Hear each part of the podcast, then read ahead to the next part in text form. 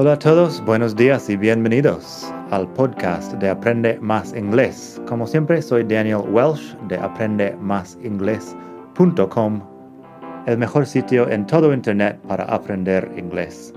Este podcast te ayudará a hablar inglés como un nativo. Vamos allá.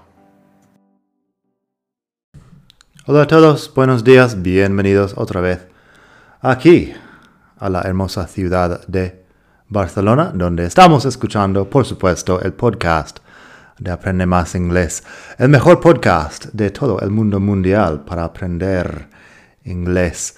Hoy vamos a hablar de algunos proverbios en inglés, proverbios, refranes, lo que quieras llamarlos. Son dichos que captan un poco de sabiduría popular y muchos existen también en español, con básicamente el mismo significado, pero a veces otra forma de explicarlo. Pásate, como siempre, por mi web. Este capítulo tienes los ejemplos en madridingles.net barra 73, porque estamos en el capítulo 73 del podcast. Así que madridingles.net barra 73 tienes los proverbios de hoy. Voy a dar cada proverbio y luego un poco de explicación. Primero, a bird in the hand is worth two in the bush. A bird in the hand is worth two in the bush. Eso en español es pájaro en mano vale cien volando o algo muy parecido. En inglés, a bird in the hand is worth two in the bush. Más literalmente sería un pájaro en la mano vale dos en el campo, pongamos.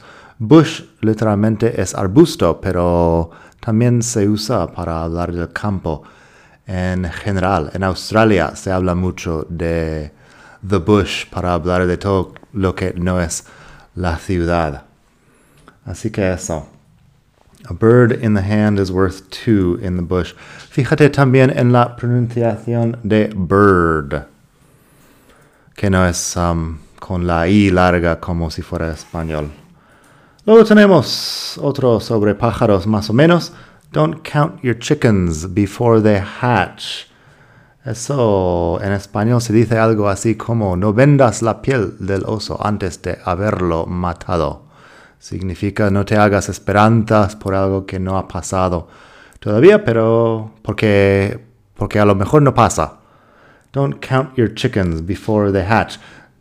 Literalmente sería no cuentes tus mm, pollitos antes de que salgan del cascarón.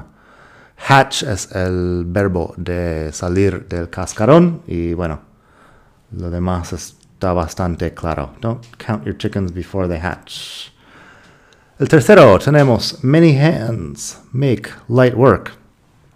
Many hands make light work. Muchos, muchas manos hacen el trabajo ligero. Sería lo literal significa que cuando tienes muchas personas trabajando en un proyecto es más fácil. Many hands make light work. No sé si este tiene un equivalente en español, pero es bastante claro el significado. Luego tenemos, tenemos uno que es como el contrario, más o menos. Too many cooks spoil the broth. Que sería algo así como demasiados cocineros arruinan el caldo, si lo traduces literalmente. Eso significa que si tienes muchas personas poniendo cada uno su opinión en un proyecto, el resultado puede ser peor, que a veces es mejor hacerlo con menos personas. O sea que es un poco lo contrario del dicho anterior. Too many cooks spoil the broth. Hay dos palabras ahí que te ayudarán a entenderlo. Spoil es arruinar y también otras cosas, pero aquí es arruinar, spoil. Y luego broth, que es caldo. Too many cooks spoil the broth. Por último, tenemos the early bird gets the worm. El pájaro el pájaro que se levanta temprano consigue el gusano, literalmente. The early bird gets the worm. Es uh, bastante, bueno, en, diferente en español. En español se dice, a quien madruga Dios le ayuda. Pero en inglés, the early bird gets the worm. Ahí tienes bird otra vez. Worm es gusano y no hay mucho más que decir sobre eso. The early bird gets the worm.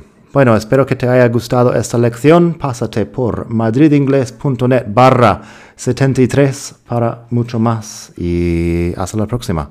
Bye.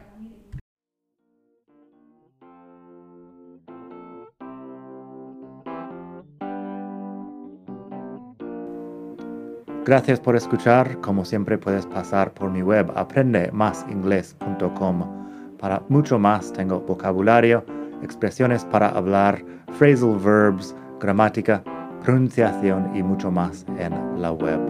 Nada más por hoy. Espero que pases un muy buen día. Hasta la próxima.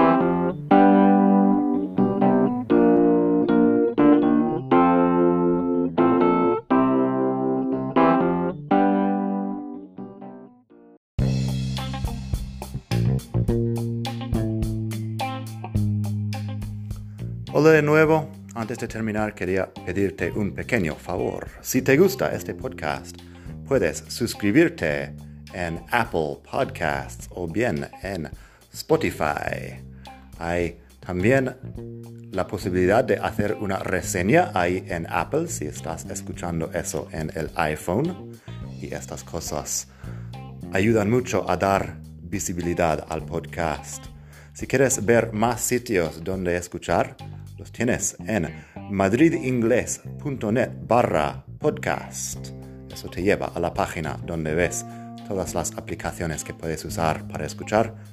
Y también tengo un canal en YouTube que lo puedes ver en madridingles.net barra YouTube. Eso te llevará directamente al canal donde puedes suscribirte y ver todos los vídeos que hago sobre muchos temas. Nada más por hoy, espero que pases un muy buen día, aprende mucho y hasta la próxima. Bye.